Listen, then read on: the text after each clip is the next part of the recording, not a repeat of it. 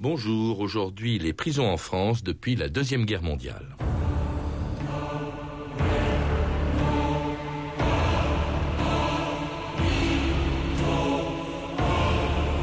La démocratie ne doit s'arrêter nulle part, et surtout pas au seuil de la prison. Georges Kiechman.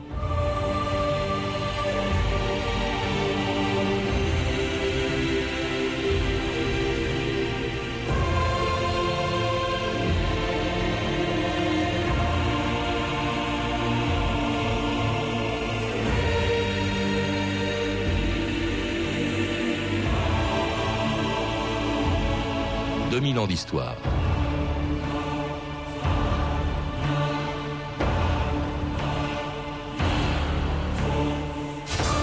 Il y a quatre ans, un médecin-chef de la prison de la santé, Véronique Vasseur, provoquait une émotion considérable en publiant un livre décrivant les conditions inhumaines dans lesquelles vivaient les détenus de sa prison. Six mois plus tard, un rapport d'enquête sénatoriale critiquait à son tour la vétusté des maisons d'arrêt, l'hygiène défaillante et les effets désastreux de la surpopulation dans les établissements pénitentiaires où l'on vivait, disaient les sénateurs, dans des conditions indignes de la patrie des droits de l'homme. Ainsi donc, au début du XXIe siècle, la prison française se retrouvait dans une situation qui n'avait guère évolué depuis la libération, à l'époque où les établissements pénitentiaires libéraient les résistants prisonniers pour accueillir ceux qui les y avaient enfermés. Il y a trois mois, Pétain, toujours entouré d'une garde personnelle, mais d'une garde un peu particulière, cette fois, entrait en prison, après Montoire, Montrouge. Celui qui s'était fait nommer chef de l'État allait commencer derrière ces sombres murailles le dernier chapitre d'une longue vie. Et maintenant, c'est le palais de justice et c'est la voiture cellulaire. Jean-Claude Vimon, bonjour. Alors c'était le maréchal Pétain découvrant à son tour la prison après quatre ans d'occupation pendant lesquels bien sûr il n'a pas été question de réformer un, système pénitentiaire dont nous avons déjà parlé avec vous hier. Alors pendant ces quatre ans bien sûr, euh, vous le rappelez dans votre livre, le sort des détenus s'est euh, évidemment détérioré. Euh, d'abord parce que les prisons accueillent, ont accueilli pendant l'occupation un grand nombre de nouveaux prisonniers, ne serait-ce que les résistants les prisons sont à la dérive. Je crois que c'est l'expression qu'on pourrait utiliser pour décrire ces prisons pendant quatre années.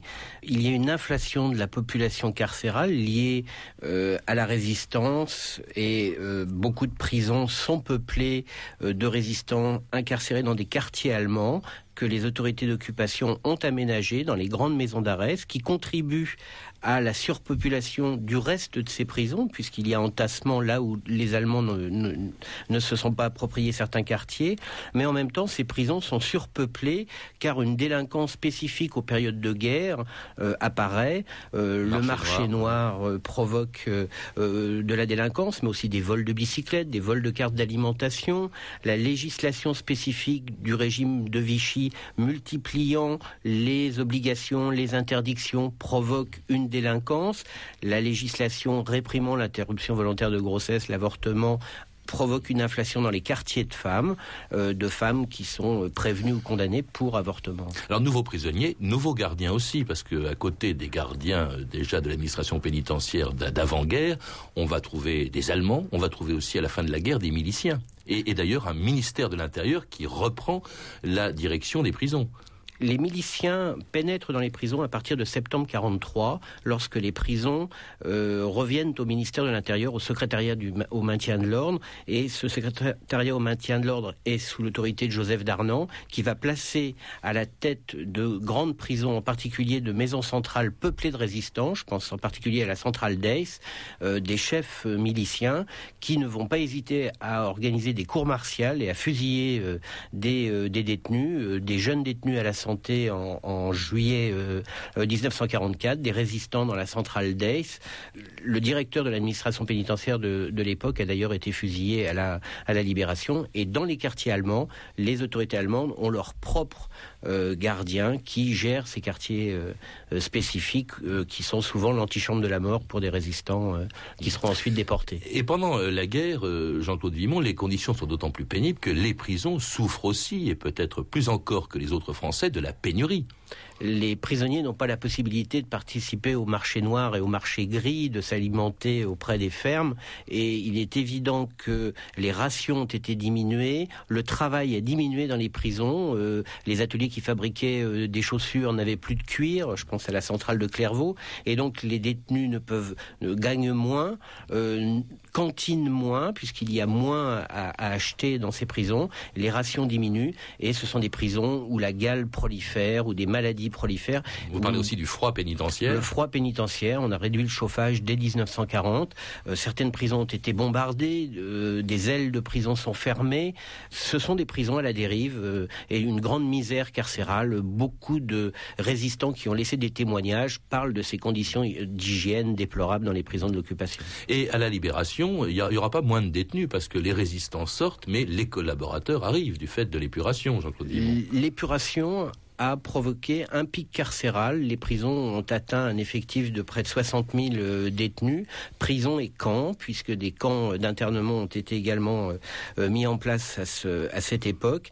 Et c'est vrai que la prison de Fresnes reçoit toutes les autorités de la collaboration, mais aussi les grandes centrales, Poissy ou Henri Béraud à séjourné, Clairvaux ou Maurras à séjourné. Donc on a une population qui jusqu'en 1950 euh, comporte en quelque sorte près de 13 000 euh, euh, condamnés pour intelligence avec l'ennemi. Alors ce qui va changer en revanche, c'est le comportement de l'administration pénitentiaire et de son nouveau directeur, Paul Amor, qui sait d'autant mieux ce qu'est la prison d'ailleurs que lui-même en vient. Il était en prison pendant la guerre pour fait de résistance.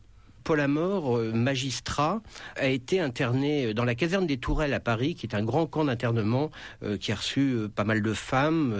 C'était une antichambre de d'Auschwitz pour certaines. Des jeunes délinquants, Jean Genet était aussi à la caserne des Tourelles à cette époque, et Paul, Paul Amor a été interné par le, le milicien Jocelyn Marais qui dirigeait les prisons en 1944. Cet homme chrétien avec son ami Pierre Cana a le souhait comme souvent ceux qui sont passés par la prison, je pense plus tard à Edmond Michelet en 1958, d'améliorer les prisons pour euh, que le sort des détenus soit, euh, soit meilleur. Alors Paul Amor, c'est quelqu'un qu'on a un peu oublié aujourd'hui, mais qui est à l'origine d'une des plus grandes réformes de la prison française. On l'écoute en définir les grands principes à la radio en 1945.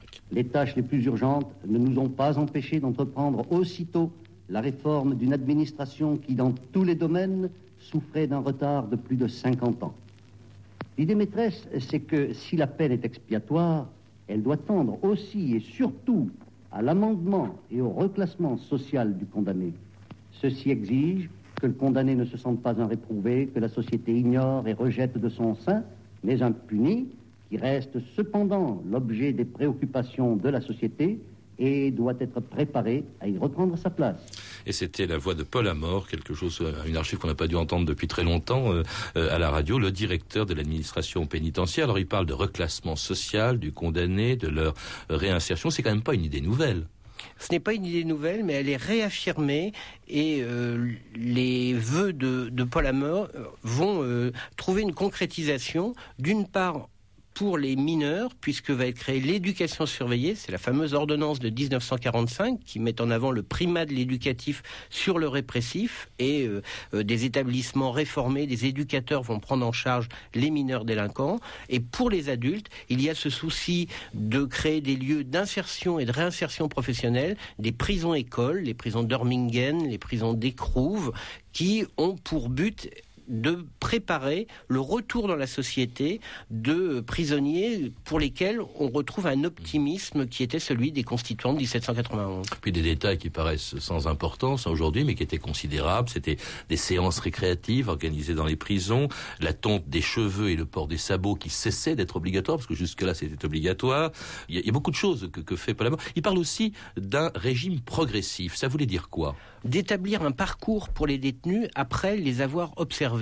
Euh, un des points très importants de la réforme de Paul Amor est la création en 1950 du Centre national d'observation de Fresnes, euh, qui existe euh, toujours, où les détenus passent par une phase d'observation de quelques mois pour qu'on détermine un parcours carcéral.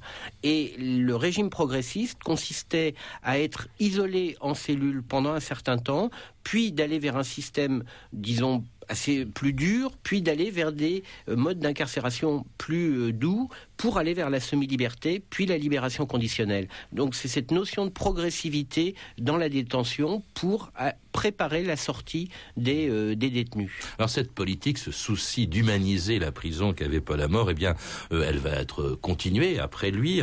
En, 1958, par exemple, un nouveau code de procédure pénale, par exemple, donne naissance à la création d'un juge d'application des peines. Euh, on crée aussi de nouvelles prisons, hein, une des plus célèbres de France aujourd'hui, Fleury-Mérogis, qui est construite en 68. on disait que c'était une prison modèle, euh, Jean-Claude Vimont. Oui. Euh, est-ce que Fleury-Mérogis est dans le prolongement de la réforme à Elle est dans le prolongement de, de cette réforme dans le sens où on pensait que cette très grosse maison d'arrêt euh, réunissait les conditions d'hygiène, de technique et de modernité influencées par les, euh, les États-Unis qui permettraient de répondre aux besoins de l'heure. Cependant, dans les années 60, on assiste de nouveau à une montée des effectifs carcéraux et les préoccupations semblent ne plus être à euh, l'amélioration du sort des détenus, euh, mais plus à une, répression plus grande des phénomènes démographiques. Le baby boom commence à faire ses effets et donc une augmentation de la population des jeunes. Il y a une préoccupation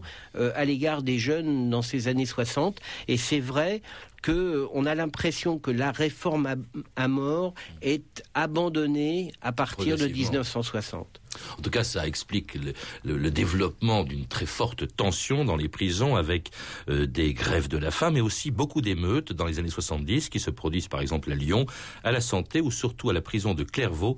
France Inter, Patrick Poivre d'Arvor, le 20 juillet 1974. Mutinerie terminée à Clairvaux. Le sang a coulé à nouveau cette nuit dans cette trop célèbre prison de Haute-Marne. Bilan, deux morts et 16 blessés, dont un grièvement. Écoutez ce que les habitants de Clairvaux entendaient cette nuit.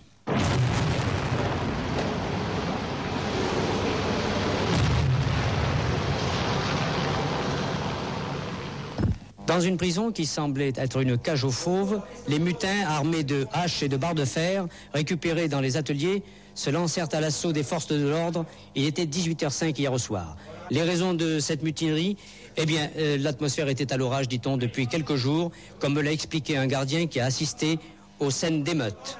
Ils ont refusé de, au moment de l'assaut, puis ils ont refusé de réintégrer leurs cellules, de casser les grilles. Enfin, ils ont, après, ils ont grimpé sur le toit. Enfin, ils sont rassemblés. Ils ont été, enfin, aux premières heures, ils ont été libérés leurs copains qui étaient au quartier, quoi.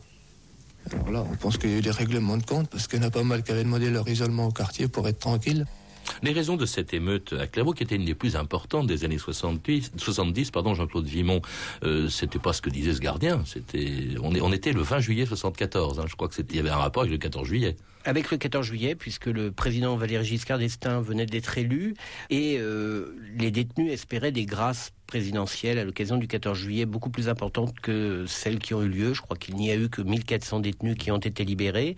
Et, donc, il y a une déception dans les détentions. Je crois qu'il faut indiquer que ces mutineries de 1974 prolongent des mutineries qui ont commencé dès 1971 pour améliorer concrètement les conditions de détention des, des prisonniers. Ça a commencé à Tours ça, a été prolongé euh, par la, mutinerie de, Nancy en, en, 1972. Et puis, comme une traînée de poudre, ça va jusqu'en 1974 où les mutineries sont particulièrement euh, violentes. La répression est également particulièrement violente, puisque euh, un certain nombre de détenus ont été tués à l'occasion de ces, mutineries. Certains sont tombés des toits. Euh, c'est cette époque où les détenus montent sur les toits, hein, les années 70, et où la presse d'extrême gauche et les intellectuels d'extrême gauche soutiennent les prisonniers par le biais du groupe d'intervention sur les prisons animé par Michel Foucault, ou par la création du comité d'action des prisonniers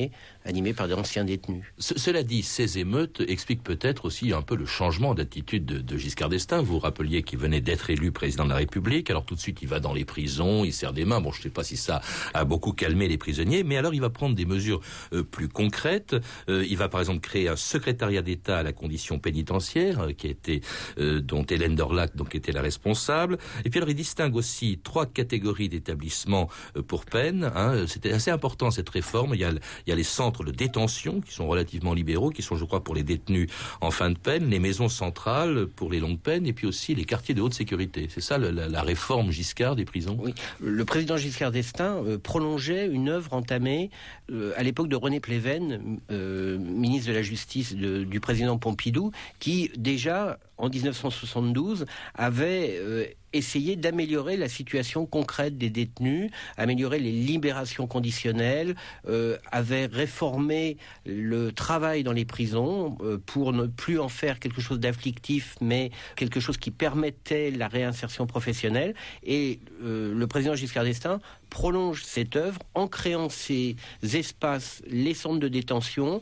pour les détenus à des, peines moyennes ou en fin de peine, bénéficiant d'un régime de détention plus souple que dans les centrales de sécurité, euh, bénéficiant aussi dès ces années-là de conditions de parloir euh, permettant des contacts plus rapprochés avec euh, leur famille. Ce qu'il faut dire, c'est que pour une minorité de détenus, ce gouvernement envisage aussi un régime beaucoup plus dur, qui est celui des quartiers de sécurité renforcés ou des quartiers de haute sécurité, les QHS, où, les QHS, où vont être envoyés un certain nombre de détenus condamnés à de longues peines ou de détenus insubordonnés, qui vont être soumis à un isolement presque permanent, 22 euh, heures sur 24. Alors quelques-uns de ces détenus sont devenus célèbres. Il y a eu Jacques Messrine, hein, qui d'ailleurs parviendra à s'échapper de ces quartiers de haute sécurité, ou encore Roger Knobelspies, qui en 1980 écrivait un livre contre les quartiers de haute sécurité avant d'être libéré par François Mitterrand en 1980. Je viens du Moyen Âge, je viens d'un autre monde.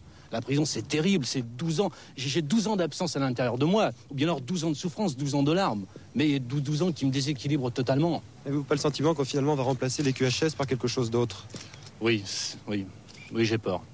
J'ai peur que, parce que vous savez, l'administration pénitentiaire a mené une politique de répression sur le dos des détenus qui n'ont pas le droit à la parole, qui ne peuvent pas s'exprimer, qui ne peuvent pas euh, contester, qui voilà. Alors à partir de là, comment, peut, comment, la, comment pénitentiaire peut-elle prétendre à service public et à moralité dès l'instant qu'elle ne donne pas la parole aux détenus, qu'elle n'accepte pas d'être critiquée, l'ordre règne en prison?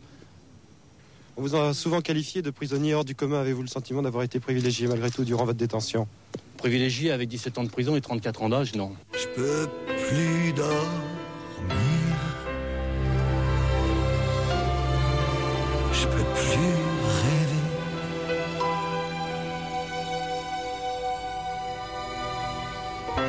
Tant qu'un ami ou un amour seront enfermés,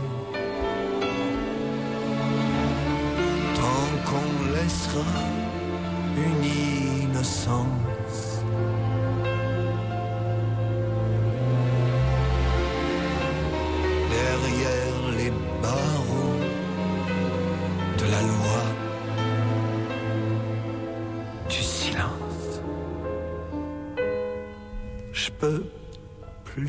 France Inter, 2000 ans d'histoire. Aujourd'hui, les prisons depuis la Seconde Guerre mondiale.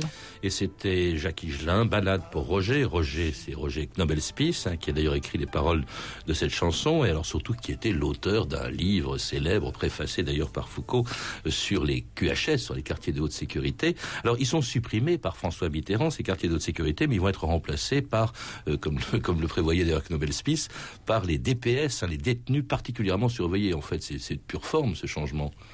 Ce n'est pas de pure forme. Les, quartiers de haute sécurité étaient perçus comme des lieux de torture blanche, d'isolement sensoriel, et euh, euh, des détenus ont très mal vécu ces incarcérations assez longues. L'un d'entre eux, Taleb Adjadj, s'est euh, suicidé dans, un, dans ces quartiers de haute sécurité. certains sont allés jusqu'à se mutiler. Je pense à Roland Agré, qui a envoyé une phalange au ministre de la Justice. Les détenus particulièrement surveillés sont isolés des autres détenus, mais ne subissent pas une mise à l'écart aussi, aussi importante. Il n'empêche que euh, la préoccupation de sécurité euh, n'a pas été abandonnée par euh, la gauche au pouvoir à partir de 1981. Euh, pour preuve, la gauche a maintenu les peines incompressibles qui avaient été mises en place euh, précédemment. Alors cela dit, elle améliore quand même les conditions, je crois, de, visite dans les prisons, introduit la télévision, supprime aussi l'obligation du travail, ce qui était quand même une réforme considérable quand on sait qu'on travaillait dans les prisons obligatoirement depuis le début, depuis deux siècles. Oui, cette suppression du travail obligatoire dans les prisons date de 1987. c'est une suppression suppression formelle puisque le chômage dans les détentions existait depuis les années 70 et qu'il était particulièrement difficile d'offrir du travail à tous les détenus, mais euh, le caractère punitif, afflictif euh, euh, du travail est abandonné au profit d'un travail rémunérateur et préparant une réinsertion. On a l'impression à vous lire, Jean-Claude Vimon, que au fond toutes les tentatives de réforme, il y en a eu de très nombreuses en deux siècles, se sont heurtées à un problème notamment qui était celui de l'augmentation de la carcérale. Alors aujourd'hui, il y a 60 000, plus de 60 000 détenus, je crois, dans les prisons françaises pour 60 millions d'habitants.